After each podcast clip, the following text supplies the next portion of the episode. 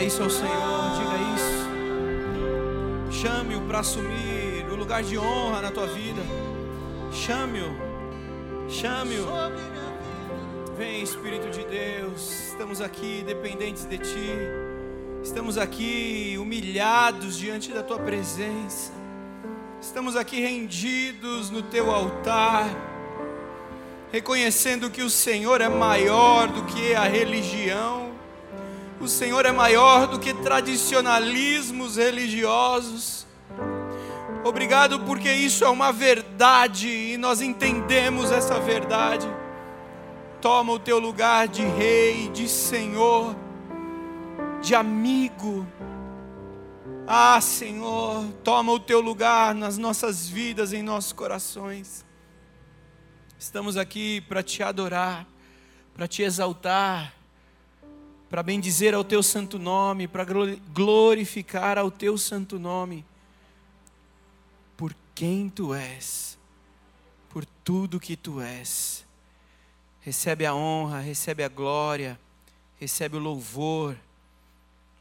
Só a Ti toda a honra, toda a glória. Tu és o motivo da nossa adoração, Tu és a razão, em Ti está o sentido de nos reunirmos aqui, em Ti está o real motivo de estarmos neste lugar. Reina sobre nós, Senhor, reina sobre o hoje, o agora, reina sobre o amanhã, o nosso futuro, reina, Senhor. A nossa vida perde o sentido sem o Senhor como Rei. A nossa vida perde o sentido sem, sem o Senhor no teu lugar. Por isso, vem, ó Deus. Não queremos que o nosso ego governe a nossa vida.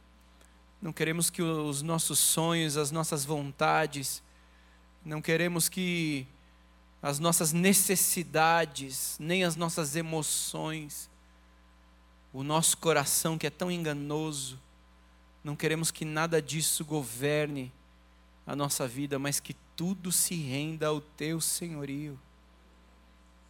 Ao teu senhorio, faça com que essa canção se torne verdade, ó Deus, verdade aplicada na nossa vida. Em nome de Jesus, em nome de Jesus. Amém. Glória a Deus. Será que antes de sentar, você pode assim cumprimentar o irmão que está perto de você, assim, com as medidas necessárias? Se for da família, dá aquele abraço mesmo. Se for aquele amigo assim perto. Mas aqueles que estão mais distantes assim, declara uma palavra de bênção assim, mesmo que seja com a mão, né? Que gostoso poder estar aqui. Que gostoso poder nos reunirmos.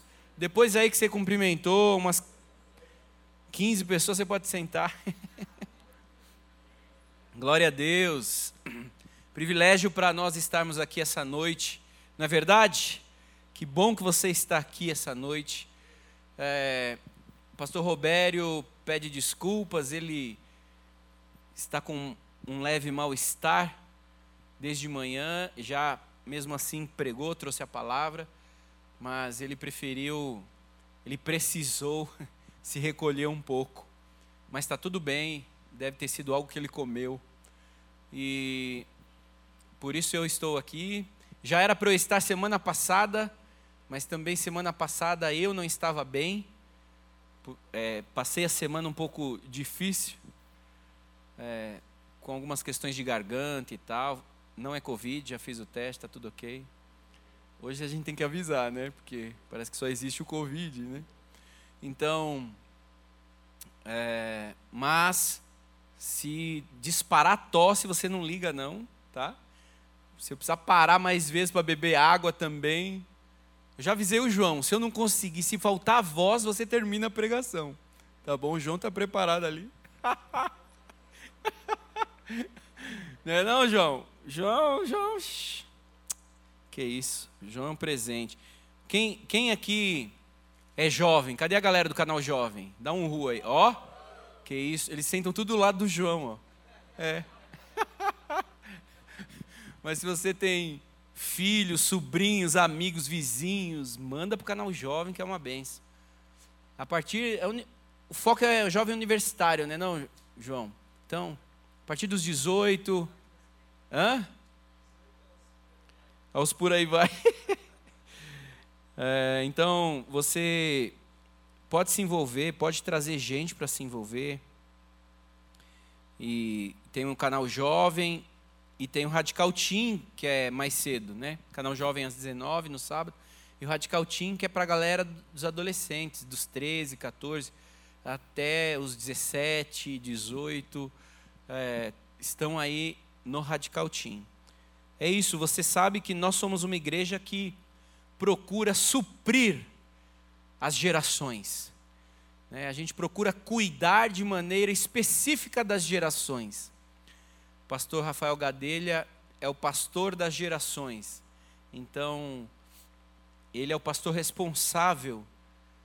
E, e aqui você pode ver, começa no Kids, e o Kids é dividido por gerações. Já o Kids tem várias gerações por causa da idade. Aí vem o Intertim, aí o Radical Team, o Canal Jovem, Up. E aí vai até o Viver Bem. Né? Então, entra as questões aí da família, do crescimento e tudo. Se você foi chamado para algum desses ministérios, pode chegar junto e trabalhar, porque tem muita coisa para ser feita. Amém? Amados, é, nós estamos num mês ainda de comemoração dos 40 anos da nossa igreja, onde. Quem assistiu o filme da igreja? Ó, você que não assistiu, precisa acessar o YouTube e tá lá o filme todo no YouTube. A gente ficou, né, o pessoal ficou segurando um tempo até poder lançar, mas ele já tá todinho, é meia hora de filme, 35 minutos de filme. É um filme que conta a história dessa igreja. É, é a história específica dessa igreja. E o nome do filme é O Legado. O Legado. E aproveitando essa situação dos 40 anos, do filme, aproveitando também que estamos chegando ao final do ano, né? é, é muito interessante a possibilidade da gente poder recomeçar, não é verdade? É, passa um ano e vai chegando ao final do ano, assim, você tem a possibilidade de corrigir algumas rotas de corrigir alguns detalhes. Falei, esse ano não, não fiz exercício físico, eu preciso fazer mais exercício físico. Esse ano eu comi muita besteira, eu preciso entrar numa reeducação alimentar. Esse ano eu nem li a Bíblia direito, então ano que vem, não é mesmo? E a dieta então? Ah, esse ano eu. Né? Mas o ano que. Não é assim? É. A dieta tem a questão da segunda-feira, né? Muitos, é toda segunda-feira começa a dieta. Mas é, o ano, o fim do ano, é um momento especial e importante para a gente poder criar uma esperança sobre nós e sobre coisas que podem e precisam ser ajustadas, ser é, melhoradas, não é mesmo? Tem gente que está assim: o ano que vem eu caso. Amém? Posso ouvir os amém? Amém? Aleluia, olha lá. O ano que vem eu entro na universidade. O ano que vem eu consigo um trabalho. O ano que vem eu. É? Então a gente vai pensando. Por isso eu quero aproveitar essa oportunidade, né? aproveitar a oportunidade para a gente falar sobre o legado. A nossa igreja tem um legado. Está né? Tá ali desde 1981, são 40 anos. Ah, muitos de vocês têm a mesma idade, outros são bem mais jovens, outros mais velhos, mas o legado ele é algo que nós não podemos fugir. Todos nós vamos deixar algum legado. Já parou para pensar nisso? Então, o que significa legado? Legado, ele pode ser entendido como herança. Eu ia perguntar quem já recebeu uma herança, mas não precisa responder. Mas a gente gosta. Quem já sonhou em receber uma herança, né? Que você fica, ah, uma herança agora. Aquela minha tia podia partir para a glória, né? Misericórdia, ninguém nunca pensou isso, imagina. Só brincadeira. Mas é, a gente vê isso nos filmes, né? Tem um filme engraçado que fala disso, né? É, e tem a herança muitas vezes é uma herança financeira, ela pode resolver a vida, não é mesmo? Alguns aí têm uma esperança ou já puderam imaginar, ah, se eu recebesse uma herança de alguém que eu nem sei que existe, né? Às vezes acontece isso, mas a herança a gente sempre é, se volta para essa questão financeira, né? Talvez você esteja trabalhando muito para deixar algo para os seus filhos. Talvez você esteja construindo um patrimônio pensando naqueles que vão cuidar dele, aqueles que você gerou. É, então, muitas vezes o estímulo do estudo, do trabalho, da busca por promoção, da economia, do investimento, é deixar uma herança para alguém. Não é mesmo? Então, a herança é algo que também a gente, querendo ou não, inconsciente muitas vezes, sem falar é sobre herança, a gente está sendo conduzido a isso. Quantos pais estão fazendo tantas economias para pagar a faculdade dos filhos? E começam lá atrás, com várias privações. É uma herança. É algo que você está planejando para investir, para deixar para alguém. Então, legado também pode ser entendido né, é, como algo que é transmitido às gerações que se seguem. Algo que você deixa para alguém ou para as gerações que seguem. As marcas,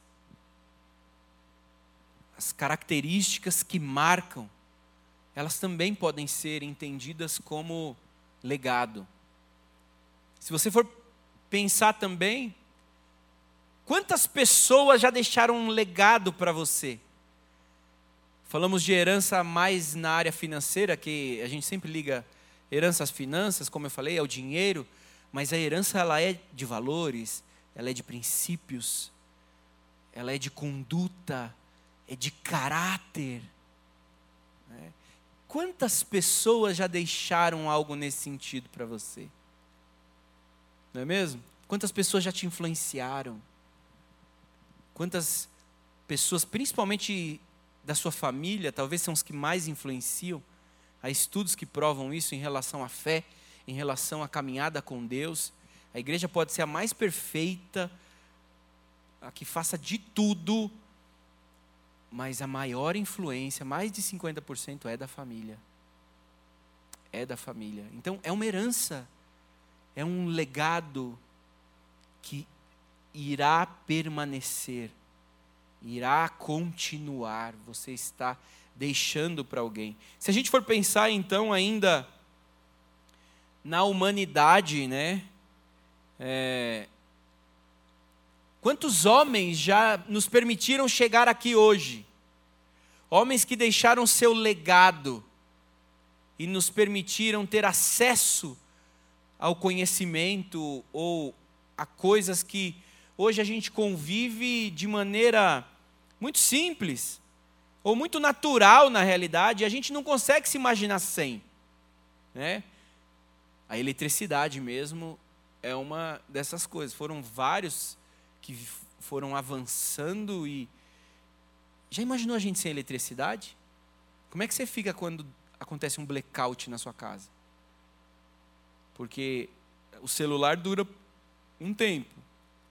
Acabou a bateria, aí não tem Netflix, aí não tem não tem não tem internet, aí não tem nada.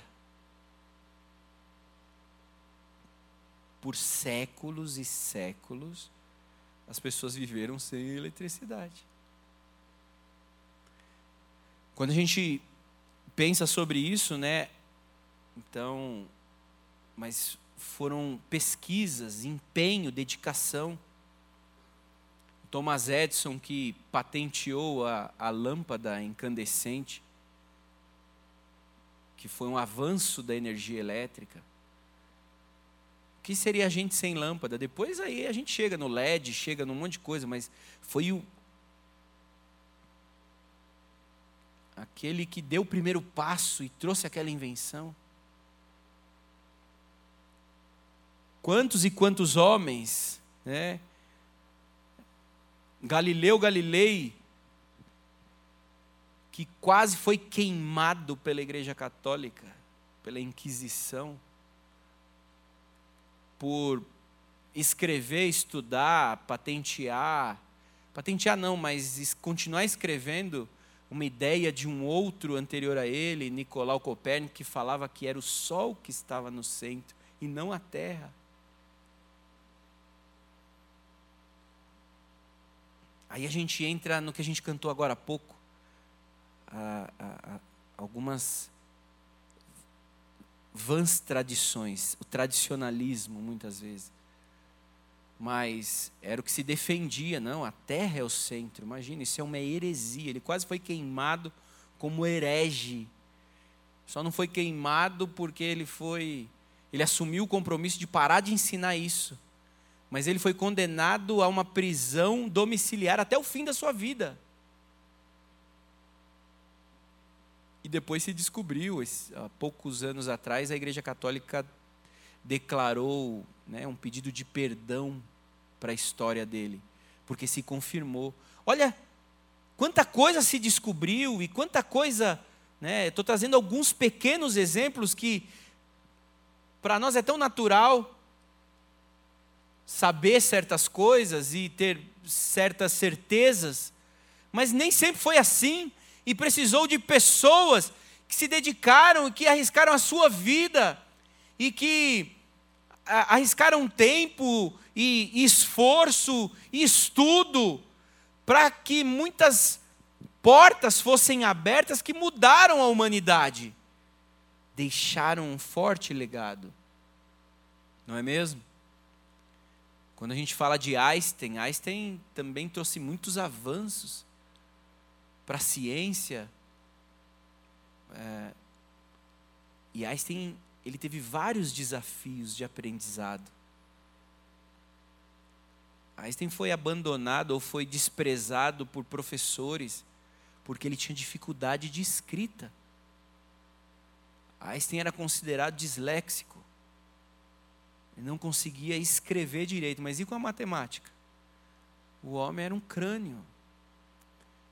Mas são pessoas que hoje você estuda e passa, e às vezes é chato estudar sobre eles, porque não tem nada a ver com a sua vida mais, e você precisa estudar para passar no vestibular, para passar na prova, e para, né, aquelas situações, como a gente já falou, que às vezes perdem o sentido, mas foram pessoas que enfrentaram situações difíceis, enfrentaram problemas, enfrentaram acusações, enfrentaram é, muitos, muitas perseguições, mas eles defendiam com a sua vida aquilo que eles acreditaram.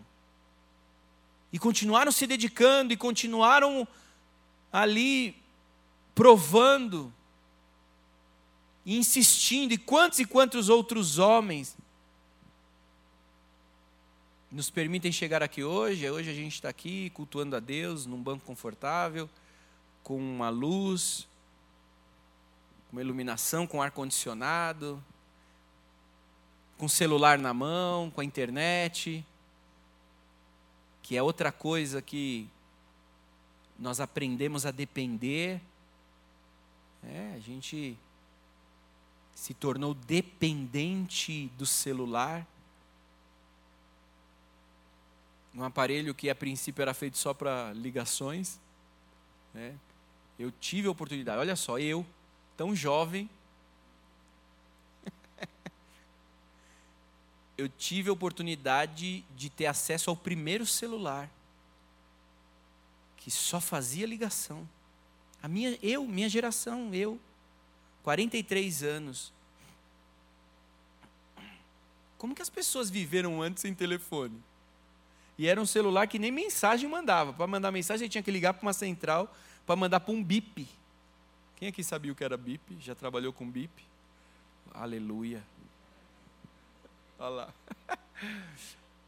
Bip, eu, eu guardei um pra, como legado, sabe? Para posteridade, para mostrar. Era um negocinho assim, um aparelhinho bonitinho, sabe? Charmosinho. O pager, o pager. Ele apitava e só você só recebia a mensagem. Não dava para mandar, não dava para fazer nada. Você só recebia uma mensagem escrita. Sabe aquilo que é o WhatsApp hoje? Era o princípio disso. E a gente trabalhava na rua, às vezes o chefe queria falar, não tinha como, era mandava mensagem. Ligue para o chefe. era isso. Estou falando de 20 anos atrás. Então, as coisas avançaram muito rápido e a gente se tornou dependente muito rápido. Mudou a nossa vida muito rápido. Né? Mas não é essa análise que eu quero fazer hoje, a análise é do quanto pessoas se debruçaram a pesquisas e continuam se debruçando. Há cientistas, biomédicos, hoje se dedicando fortemente à luta contra várias doenças, contra vários vírus. E outros e outros se dedicando fortemente para trazer coisas que serão úteis e que serão usadas, porque eles acreditam nisso, porque eles creem, porque eles entendem que essa é a missão deles. E aí, quando a gente para para pensar um pouco, e os nossos exemplos? Exemplos de fé, vamos falar assim. A gente tem na história vários exemplos de fé. Santo Agostinho foi um homem muito íntimo de Deus, que, que teve experiências profundas com Deus. É um homem que vivia na promiscuidade. Se você puder ler a história dele, tem filmes que contam. Era um homem que não queria saber nada de Deus. E ele teve uma experiência profunda com Deus e se dedicou à religião proposta e, e, e ele trouxe muitos e muitos escritos, ele, ele escreveu muito. O legado dele é, é, é, é, é muito grande em relação a assuntos de fé práticos de fé. Martinho Lutero, quando se opõe à manipulação humana fundamentada na religião, e ele traz as 95 teses confrontando as mentiras e as manipulações das, daquela situação. João Calvino, outro homem extremamente íntimo do Senhor. Quantos outros teólogos e homens que vieram trazendo revoluções. Né? A gente fala do Martinho Lutero, mas outros antes dele também vinham e eram acusados, eram mortos, eram perseguidos, eram paralisados. Né? E ele foi aquele que concluiu. Mas a ideia é a gente parar e pensar as coisas que estão sendo construídas aos poucos e o quanto nós estamos envolvidos ou não com coisas relevantes. Quando a gente para e pensa na, da no, é, antes, né, John Wycliffe, tem até associação Wycliffe hoje, mas foi um homem chamado por Deus para a tradução da Bíblia em várias línguas. Ele, o alvo dele era traduzir a Bíblia para todas as línguas. E ele investiu o dinheiro dele, ele investiu o dinheiro da família e envolveu muita gente para que traduções fossem feitas para a palavra de Deus chegar. Ainda hoje, né, a, a Wycliffe Association e tem trabalhado para isso. A nossa igreja está envolvida na tradução da Bíblia para os surdos, a tradução da Bíblia para Libras. que, que é um projeto que surgiu da Wycliffe, que existe ainda hoje. Então, porque o surdo não tem acesso à Bíblia na língua dele. Diferente do que a gente pode pensar, o português é muito difícil para ele. Porque o português não é a primeira língua para o surdo. Então, o melhor é ser em Libras. Então, é algo que é gravado, é algo que se usa da tecnologia atual. Né? Então, homens que nasceram com um sonho, com uma ideia, e uma ideia que muitas vezes podia, ter sido, podia ser considerada grande demais, ou uma ideia banal, uma ideia que confrontava aquele momento daquela sociedade, mas eles não desistiram. Olha o pastor Ernesto Tonini. Pastor Ernesto Tonini, quando pensa que vai aposentar, Deus fala para ele: não. Começa uma igreja. Começa uma igreja. E ele se dedica, ele vai, já tinha dedicado a vida para viagens, uh, viajando o Brasil, já era um nome é, conhecido na Convenção Batista, e depois, com a renovação espiritual, um homem tremendamente usado por Deus para a renovação espiritual do Brasil, para o batismo espiritual no Brasil. Pastor Enés, o fundador dessa igreja. E aí, quando ele fala, ah, vou parar, né? 60 e poucos anos, deixa. Não. Vai começar uma igreja. E aí ele começa a igreja. Essa a qual fazemos parte. E aí, pastor Jonas, gente, quando a gente lê a história dos batistas nacionais, o pastor Jonas aparece várias vezes, porque desde jovem ele está trabalhando muito. O pastor Jonas já morou, já morou no Amazonas, já morou evangelizando ribeirinhos, tribos indígenas, viajando.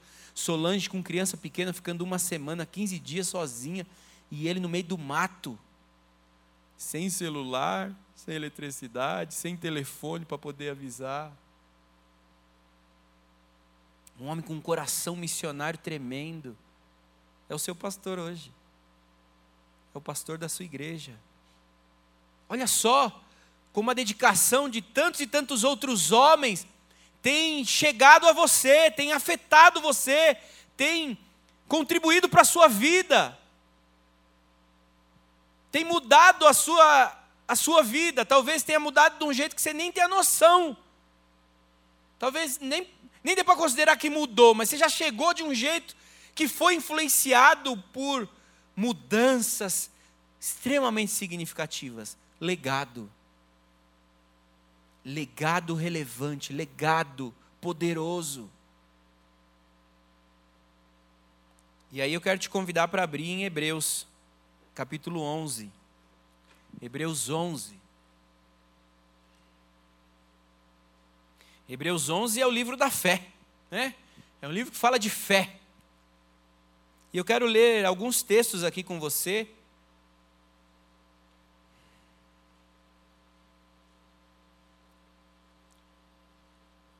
Hebreus 11, a partir do versículo 1.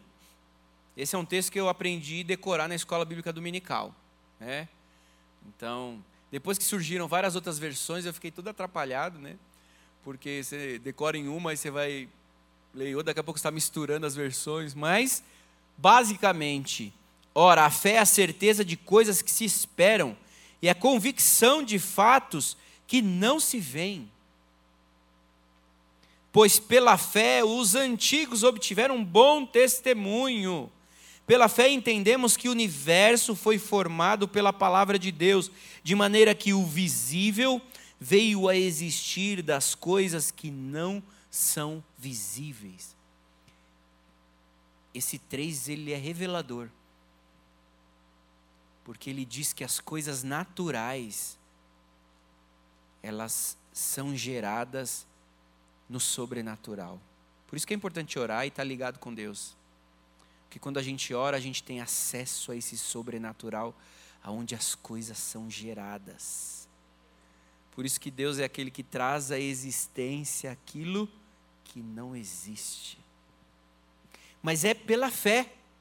É pela fé que a gente acessa aí, e é pela fé que a gente traz à existência aquilo que o Senhor está gerando no sobrenatural para o mundo natural. Então a gente está entendendo fé, mas a gente já, já. O 2 diz assim: pela fé os antigos obtiveram bom testemunho. E aqui a gente vai falar da ação, da atitude, do legado que alguns homens deixaram para nós.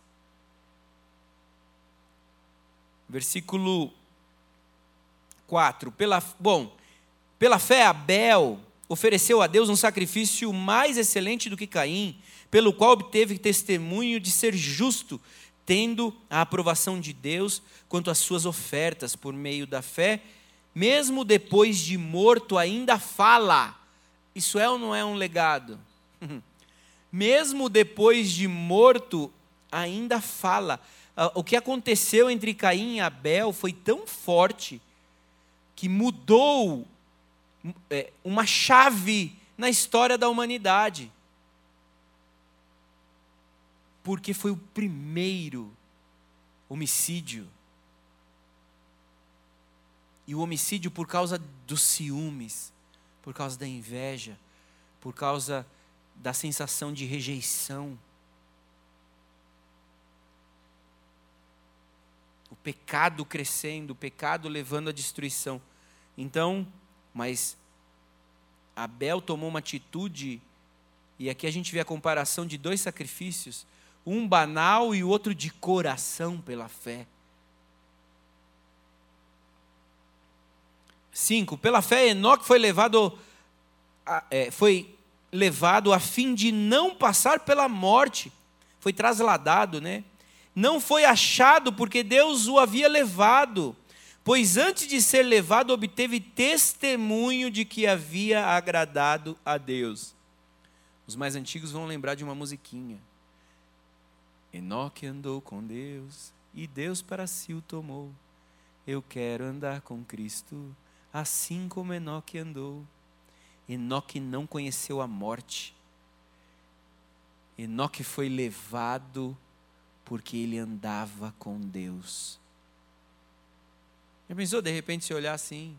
Cadê o fulano? Cadê o cicano? Ah, sei.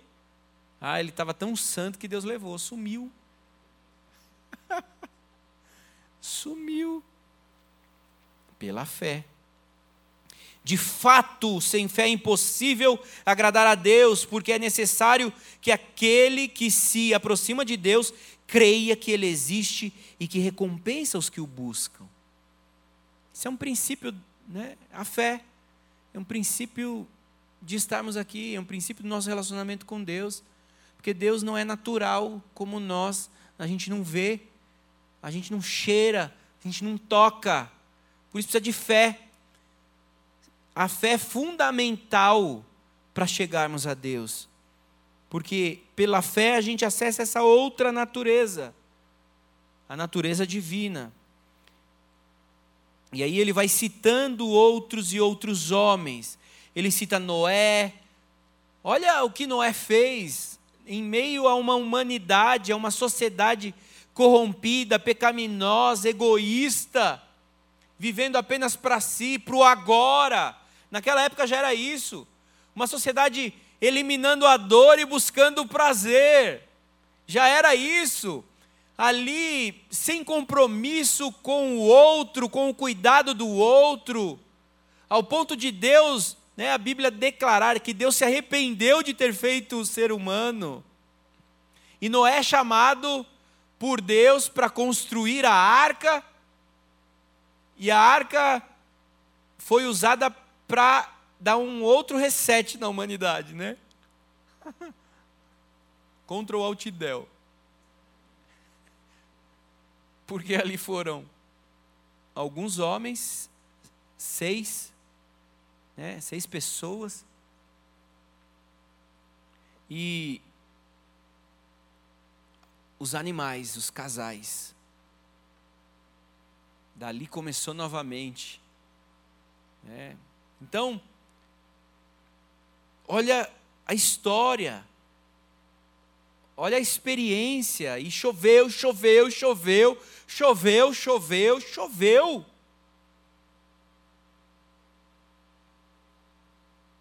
Para aqueles que duvidam disso, já descobriram onde a arca está. Né? Há alguns anos. Um dos picos mais altos que existe no mundo. Parada lá em cima. Ou vestígios dela. Né? Mas, uma atitude, se ele não tivesse acreditado, se ele não tivesse, se ele não tivesse assumido a responsabilidade de algo que Deus colocou na mão dele, Ele assumiu. É isso. Podem falar o que for, podem humilhar, podem bulinar. Hoje a gente pode falar isso, né? Pode fazer bullying, pode envergonhar, pode xingar, pode fazer o que for, pode não ajudar, pode não entender, pode não aceitar a visão de Deus para mim, pode qualquer coisa. Para mim é isso e acabou. Por isso que eu e você estamos aqui hoje. Porque ele acreditou e obedeceu. Pela fé ele obedeceu.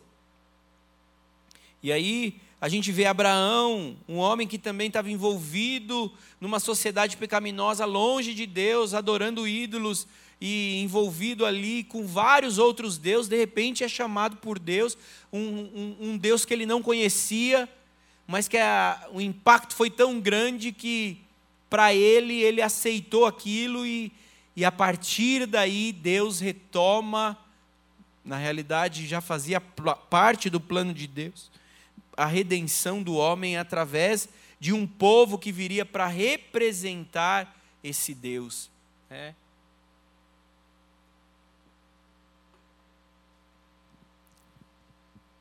Então vem Abraão, e aí vem a promessa, e nada de filho. E a velhice chegando, e nada de filho. E aí, nem para ele, né, assim, na, na situação da sua velhice, já se questionava, que dirá para sua esposa, a gente sabe que o relógio da mulher para gerar, né, o relógio biológico da mulher é diferente, muito diferente do homem. Então, imagina, a Bíblia deixa clara que ela já não era uma mulher fértil. E mesmo assim eles crendo, crendo. Aí, ok, ela engravida, vem Isaac. Ah, a promessa se cumpriu, uhul. Aí daqui a pouco, passa poucos anos, Deus pede Isaac. Tá de brincadeira, né? tá de brincadeira. Se Deus é um fanfarrão, o que está acontecendo? Você acha que Noé pensou algo nesse sentido? De jeito nenhum. Não é só obedeceu. Viajou três dias para oferecer o filho dele. E o filho dele não era mais um bebê, uma criancinha, não. Quando chegou no altar, Isaac precisou se entregar. Isaac entendeu que era por obediência. Isaac se entregou. Porque senão ele fugia do pai, o pai idoso, velho, cento e poucos anos, Isaac com uns 13, 14 anos. Corria fácil, é ou não é? Quem tem filho adolescente sabe como eles dobram vocês. Corria fácil, mas não, ele se entregou, se submeteu. Por isso que Isaac é um tipo de Jesus também. É um dos. Aquele que tipifica, ninguém tira a minha vida, eu a dou. E a gente vai vendo, Hebreus vai discorrendo Olha o 13, vamos ler o 13. Todos estes morreram na fé, não obtiveram as promessas, mas viram-na de longe e se alegraram com elas, confessando que eram estrangeiros e peregrinos na terra. Porque os que falam desse modo manifestam estar procurando uma pátria, e se na verdade se lembrassem daquela que de onde saíram, teriam oportunidade de voltar mas agora desejam uma pátria superior, isto é, celestial. Eles tinham consciência que era passageiro. que a vida deles eh, tinha uma responsabilidade, mas era passageiro. E que o alvo era a pátria celestial. Como o João orou aqui, pregou, é, na, na ministração, ele, ele orando, ele falou: a nossa cidadania é celestial, é o céu. Então, você percebe que, e aqui a gente, você pode ler depois, ele vai falar de vários outros heróis da fé, mas eles, eles tiveram atitudes que confrontaram o seu momento. Eles tiveram atitudes que foram questionadas pela sociedade ao seu redor. Eles tiveram atitudes que foram contra a cultura, mas eles também acreditaram. E a diferença deles para alguns outros homens que citamos, cientistas, claro que boa parte desses cientistas cria em Deus, como muita gente não fala isso e muita gente defende o contrário, mas nas obras a gente vê eles citando sobre Deus. É, muitos faziam porque entendiam a responsabilidade vinda de Deus, mas esses da fé, você percebe mais ainda, era muito nítido por entender uma missão e faziam por fé. E aí a gente começa a ver o que, que fé tem a ver com a minha atitude, com o meu legado, com a herança que eu estou deixando. Olha só como se mistura. Olha como a fé se torna extremamente importante para dizer o propósito, o sentido, a razão. Porque você concorda que ah, a gente estabelece alvos, mesmo sem perceber, a gente estabelece alvos. Desde criança, ah, eu quero o brinquedo X. Quando a gente consegue aquele brinquedo, ok, uhul. Por um tempo, eu lembro os brinquedos que eu recebia. Eu lembro uma vez meu pai me, me, me comprou. Meu pai me trazia muito carrinho, muito brinquedo. Por isso que eu gosto de carro até hoje. Né? Ensina a criança no caminho que deve andar. E, e meu pai tinha um Fusca, por isso que eu gosto de Fusca. Meu pai tinha um Fusca que mais quebrava do que andava. Né? E, e às vezes ele trazia as peças que ele trocava para dizer, ó, essa peça serve para isso, para aquilo, para aquilo outro, isso aqui funciona assim, sabe, tal. Foi gerando isso, foi ensinando coisas que foram gatilho para eu continuar estudando, conhecendo, interessando. Mas foram coisas que eu, eu lembro quando eu recebia, eu lembro uma vez quando eu era criança, eu recebi dois bonecos, do gordo e o magro. Só os antigos sabem o que é isso, né? Ou o YouTube também te mostra. O gordo e o magro eram dois personagens de, de que a gente ria demais com o gordo e o magro. É, depois você procura no YouTube. E eu recebi, eu ganhei dois bonequinhos, um do gordo e outro do magro. Aquilo foi tão especial para mim que eu queria dormir com eles assim quando eu ganhei. Né? Se tornou ali. Daqui a pouco passou, ok. Mas é assim, são metas, são alvos, são planos que a gente, sonhos que a gente gera, e quando eles se concluem, em alguns momentos não dá um vazio. Chegou. Eu quero fazer faculdade. Vou lá, faço a faculdade. Ralo para entrar, ralo mais ainda para sair. Hoje, inclusive, tivemos o Enem, né? A segunda fase do Enem, que Deus abençoe aí os jovens. Mas às vezes é tão difícil entrar, dependendo do curso, mais ainda. E depois vai ser pior para você sair, porque você tem que estudar tanto mais para se formar, para concluir. E aí concluiu. Aí eu lembro quando eu estava terminando a faculdade, o último semestre, as últimas ia dando um vazio, tipo, tá certo, é legal, eu sei o que eu quero fazer, mas aquele povo, aquela amizade que a gente gera, e agora? Ah, é, ó, aquele saudosismo. Mas dá um certo vazio porque você completou, você concluiu. Aí você precisa de outro propósito para continuar. Ah, agora eu quero fazer especialização X, eu quero fazer isso, fazer aquilo, começar a atender, eu quero. Não é assim a nossa vida?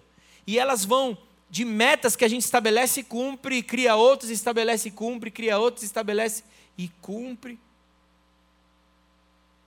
A gente, quando é jovem, quando a gente é criança, quer crescer. Quando a gente cresce, quer dirigir. Na minha época era isso. Hoje os jovens nem querem mais tanto, mas na minha época. Aí quando quer dirigir, você quer ter um carro. E aí, em paralelo, é isso. Você quer namorar. Aí, quando você quer namorar, você quer casar. Aí, para casar, você precisa de dinheiro, então precisa trabalhar. Olha como as, as nossas metas elas vão sendo concluídas, alcançadas, estendidas. E elas passam. Talvez você queira um celular novo de lançamento, aí você tem ele, passa um pouco tempo, você se acostuma com ele. Passa. Alguns não se acostumam, né? Ficam querendo o outro novo e o novo e o novo. Por que eu estou dizendo tudo isso? Todas as nossas metas naturalmente são voltadas para o natural. Os nossos planos são para essa vida, na maioria das vezes. Os nossos alvos e para aquilo que a gente se dedica vai acabar daqui a pouco, vai passar, vai ter fim.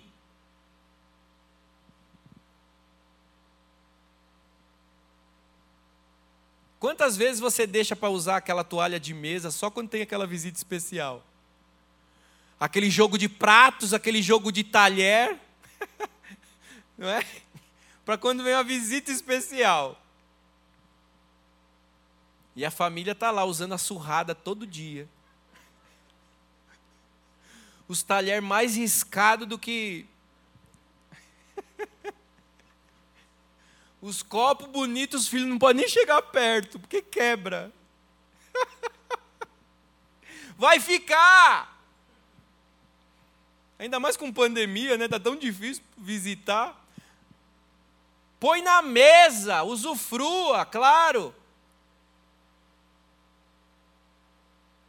E a pergunta é: o que é que nós estamos deixando de verdade para as pessoas? Qual o legado que eu e você estamos deixando para gerações futuras? O que é que as pessoas vão lembrar de você?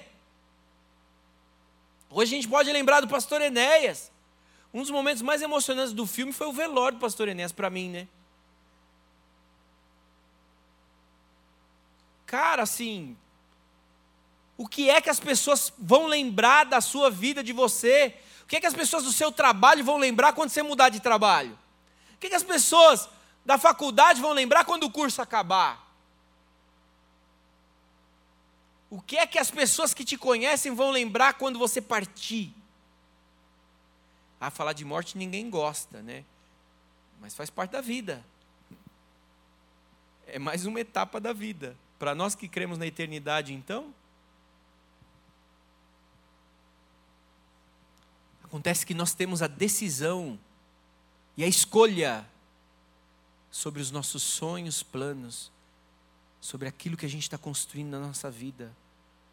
O Senhor nos chamou para deixar legado de verdade, legado verdadeiro, legado relevante, legado que vá para a eternidade. Legado que permaneça. João 15 vai falar: Não foram vocês que me escolheram, eu escolhi vocês, para que vocês vão e deem fruto, e o vosso fruto permaneça. Não estou falando que seja errado você sonhar com aquela viagem, com aquele celular, com aquele carro, com aquele trabalho. Não.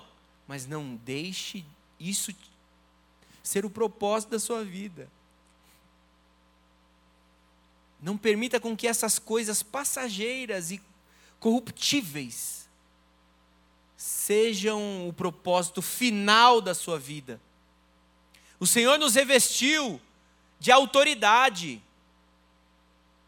O Senhor revestiu a igreja de autoridade Quando Jesus tem aquele concerto com Pedro, ele fala: Tu és Pedro, e sobre essa pedra edificarei a minha igreja, e as portas do inferno não prevalecerão contra ela, contra a igreja. O que você ligar na terra será ligado no céu, o que se ligar na terra será desligado no céu. Está falando de autoridade no mundo espiritual. Eu e você temos essa autoridade. Pastor Rafael, ou, ou foi o pastor Robério, algum pastor aqui esses dias, estava lembrando o quanto porta não é instrumento de ataque, é de defesa, a porta é para proteger. Então, está falando que a igreja está avançando para o inferno. A igreja está saqueando o inferno, a igreja está chegando no inferno. E a gente tem uma visão diferente, né? A igreja fica no canto dela, o diabo que fica no dele, nem. Não mexe com ele, que ele não mexe com você. Mas não! O Senhor nos chamou para ir. O Senhor nos chamou para deixar o que realmente importa para as pessoas. Para conduzir as pessoas para o que realmente importa, para o que realmente fica. Nós precisamos ajustar a nossa vida sim, precisamos nos arrepender sim, para não sermos consumidos por esse mundo e pelo propósito projeto desse mundo, pela proposta desse mundo. A gente vive numa sociedade que, de novo, igual lá antes de Noé, a gente busca o prazer e elimina a dor. A gente não sabe lidar com a dor, com a frustração, com o não. Isso é importante para crescer, para amadurecer, para realmente levar o que é importante. Você e eu fomos revestidos de fé. O Senhor nos permitiu ter acesso à fé a fé que vai se tornando a base para esses para essas atitudes e alvos que são eternos. O Senhor nos revestiu de autoridade. Como já citei, o Senhor nos revestiu de poder. Atos 1:8 diz: "Receberão poder ao descer sobre vós o Espírito Santo, e aí sim vocês conseguirão ser representantes, testemunhas de Cristo.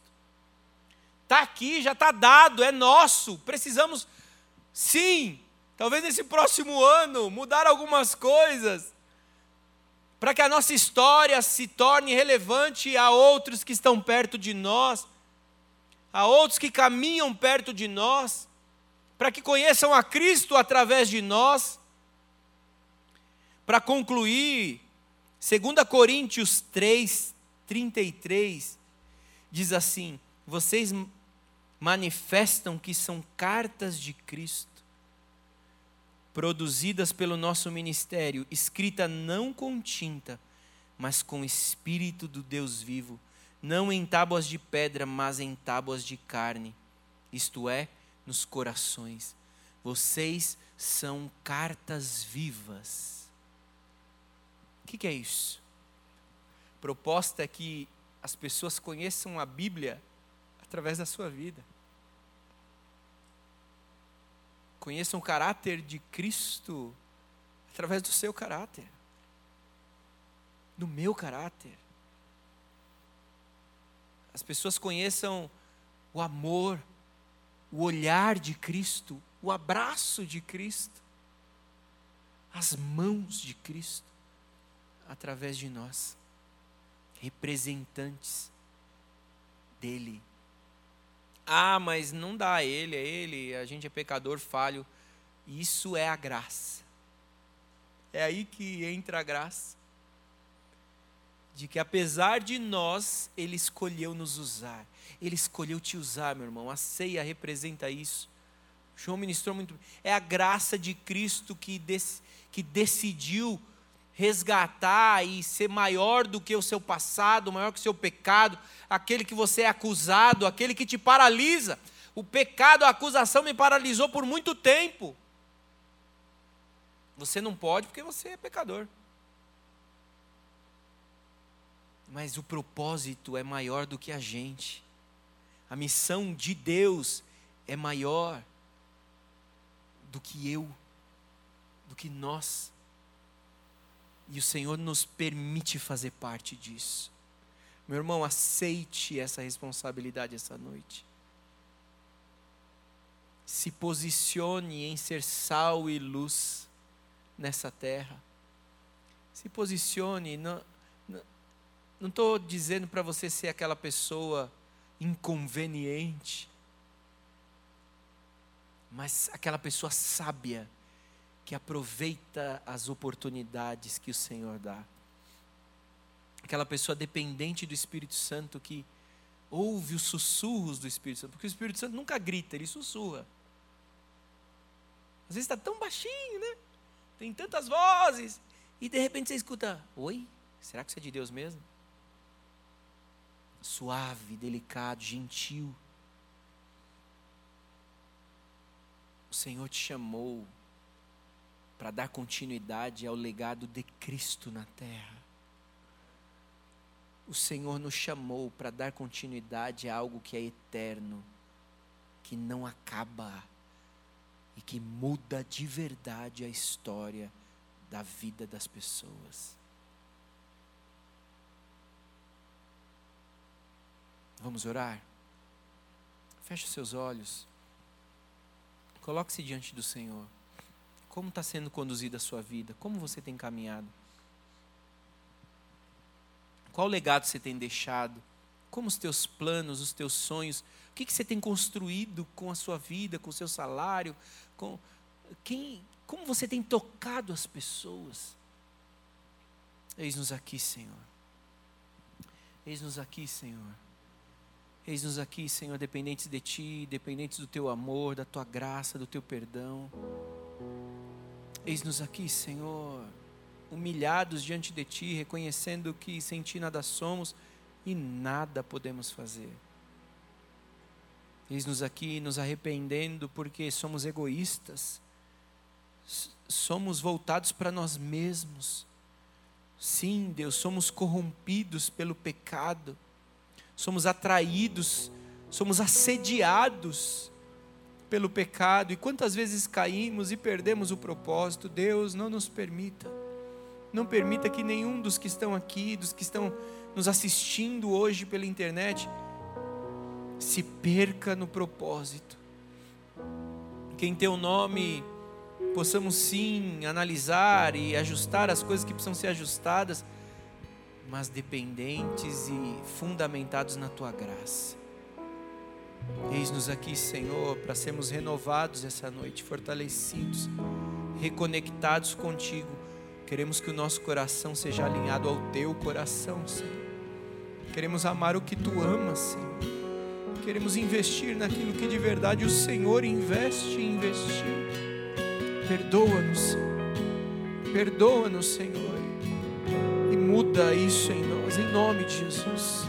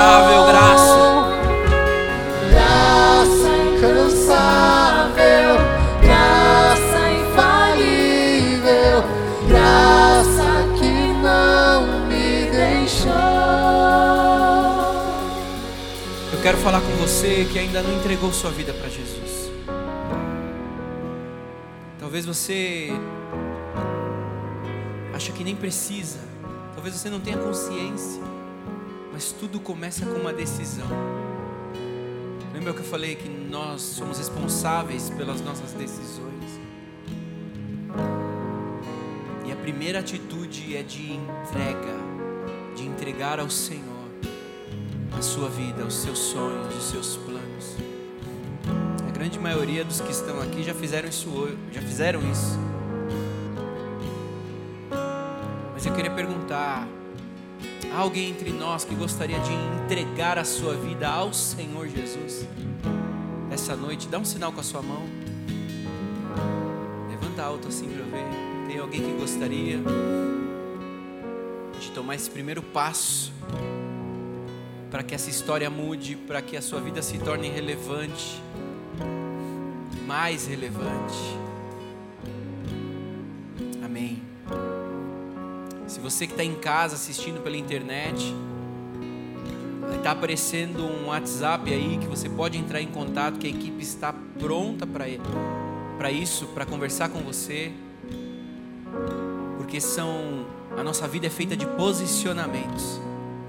E os posicionamentos eles são mais importantes para nós do que para Deus. Porque eles trazem o selo da garantia do que a gente assumiu. Deus conhece seu coração. Deus conhece os seus caminhos. Não desista de ser aquilo que Ele planejou para que você seja. Amém? Vamos ficar de pé. Que o amor de Deus, o Pai, que a graça do nosso Senhor Jesus Cristo, Filho, essa graça delicada, gentil, que não, insi que não desiste, que continua insistindo,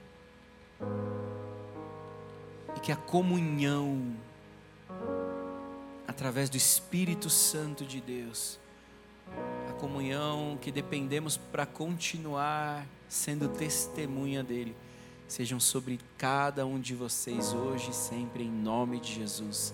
Amém. Amém. Deus te abençoe.